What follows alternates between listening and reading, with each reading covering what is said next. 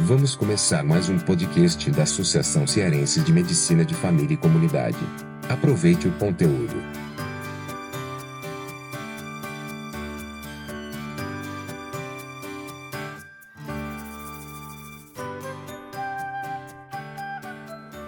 E aí galera, meu nome é Roberto, mais conhecido como Bob, e hoje nós vamos falar um pouco sobre chikungunya a febre de chikungunya, transmitida também pelo mosquito Aedes aegypti, e que compõe uma das três arboviroses que estão é, circulando dentro do território brasileiro. E que muitas vezes nós temos uma certa dificuldade no manejo clínico desses pacientes, tanto por ser uma situação relativamente nova, como também pelas diversas nuances que muitas vezes dificultam é, tanto fazer a questão do diagnóstico, como também a abordagem desse paciente, a solicitação de exames. Então, é com esse objetivo que a gente resolveu produzir esse podcast. Como alguns aqui talvez não saibam, né, eu sou médico de família e sou preceptor da residência aqui em Fortaleza, no Ceará.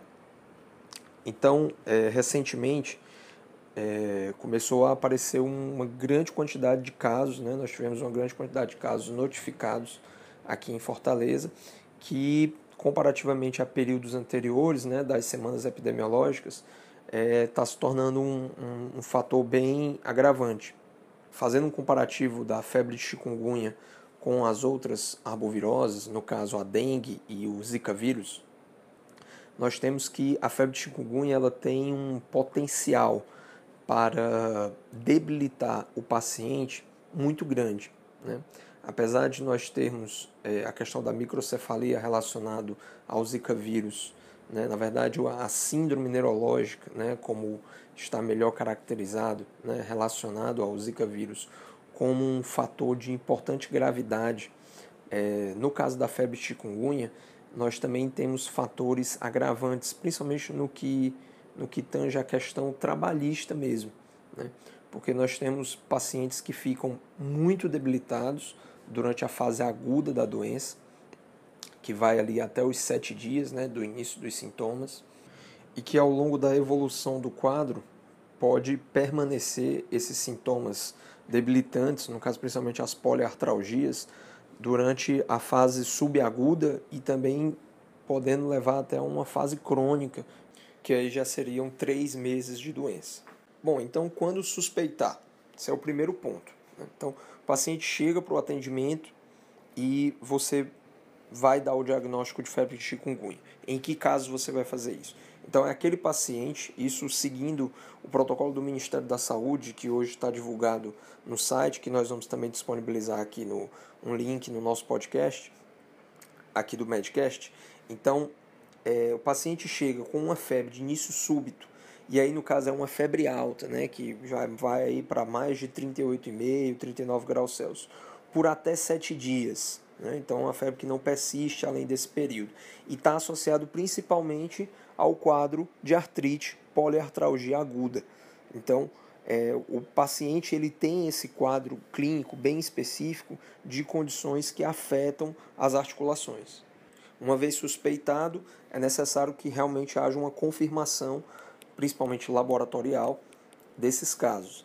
Isso porque nos primeiros casos, digamos que acontecem em alguma determinada cidade, um município pequeno, ou até mesmo bairros de, um, de uma cidade maior, distritos, é necessário que haja a confirmação laboratorial para que se tenha certeza que se, realmente se trata do vírus é, da, da chikungunya, para que a gente possa tomar as medidas outras, é, não só em relação à clínica daquele paciente específico. Então, em termos de laboratório, o que nós temos principal é a solicitação de sorologia IgM para chikungunya. Isso por quê? Porque geralmente os pacientes eles têm a apresentação típica da doença, né, que como eu falei com essa questão da febre alta e a dor articular, e geralmente esses pacientes eles podem até procurar nos, já nos primeiros dias de sintoma, mas é mais comum que procure quando esses sintomas já estão chegando próximo aos sete dias de doença. Então, oportunamente, a sorologia ela deve ser solicitada em torno do sétimo ao décimo dia.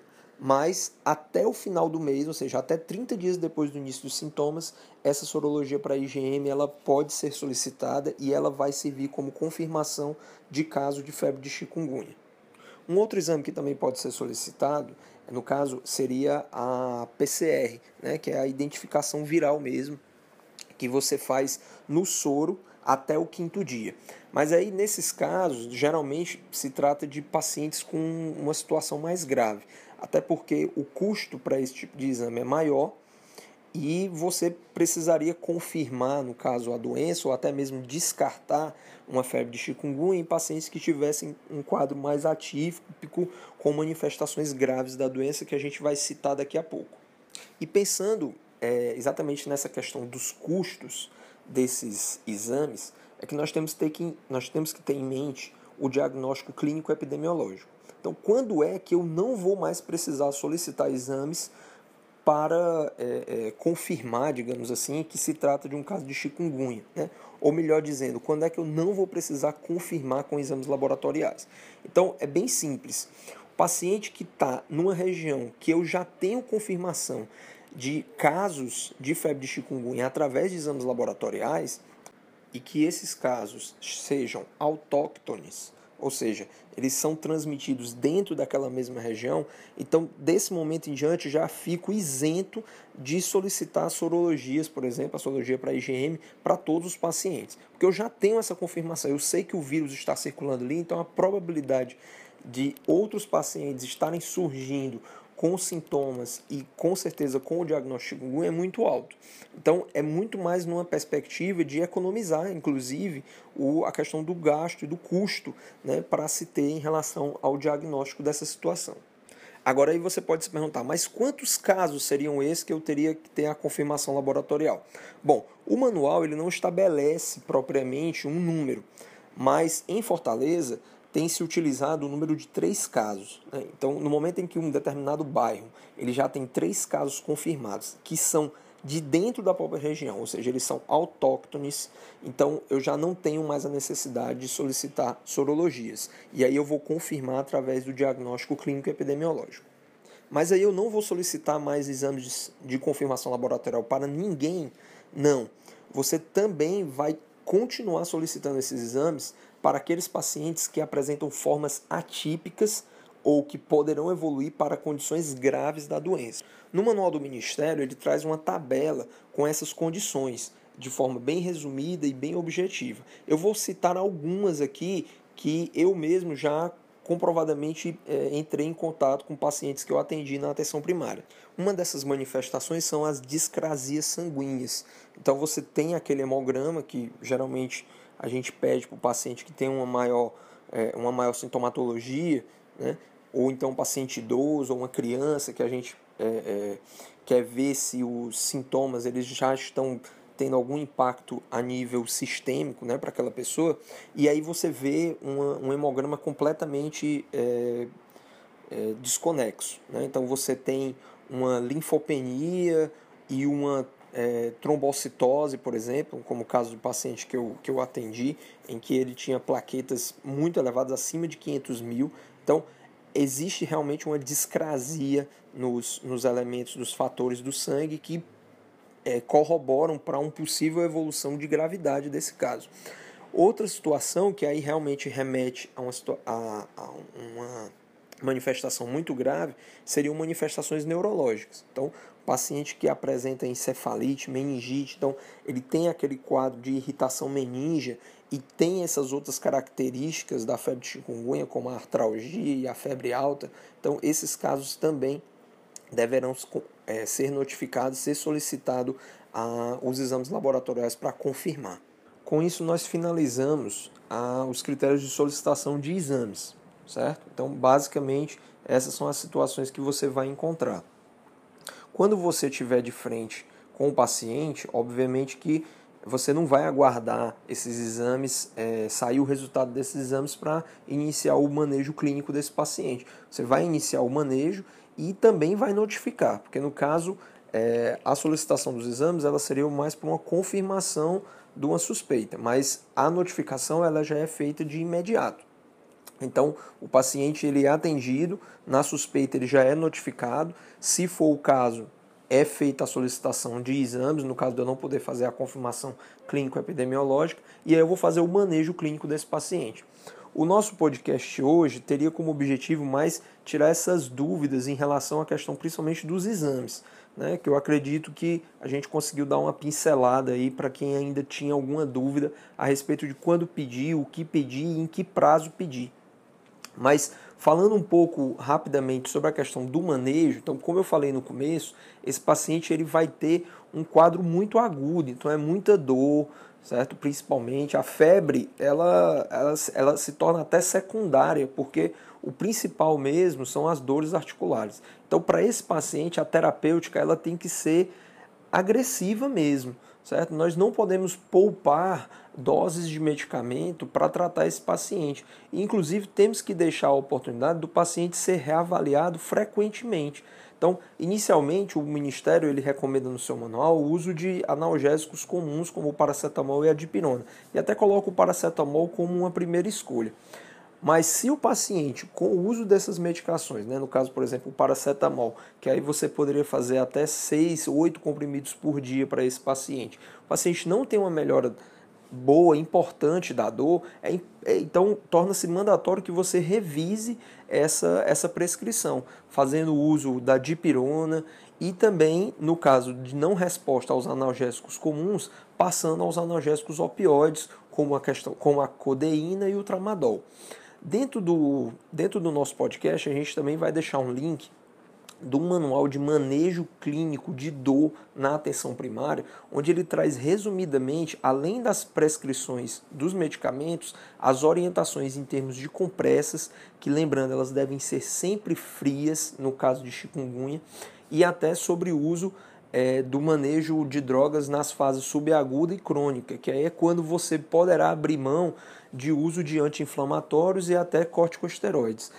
Que isso aí eu também quero fazer um destaque de nunca, nunca utilizar anti-inflamatórios não, não esteroides e corticosteroides para pacientes dentro da fase aguda, porque nós devemos lembrar que nós estamos lidando com uma situação é, epidemiológica que nós também temos vírus da dengue circulando e que, nesse caso, o uso de anti-inflamatórios ele está totalmente contraindicado, pois pode levar a uma manifestação grave da doença, que seria, no caso, a dengue hemorrágica.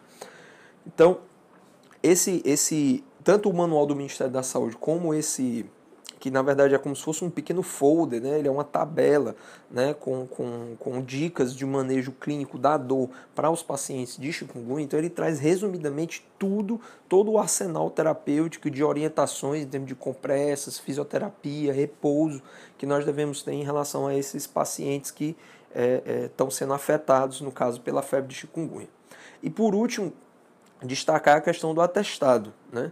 Então, é, o paciente chegou com três dias de doença, você caracterizou bem um possível quadro de febre de chikungunya, né, já num, num, num, local onde você sabe que o vírus está circulando, então o paciente ele tem é, é, ele tem as articulações edemaciadas, muito dolorosas, né? e tem até aquele quadro de exantema próximo às articulações. Então, é óbvio que esse paciente não vai poder manter as suas atividades laborais normais. E isso está até contraindicado, porque o repouso ele também é uma orientação importante a ser feita a esses pacientes.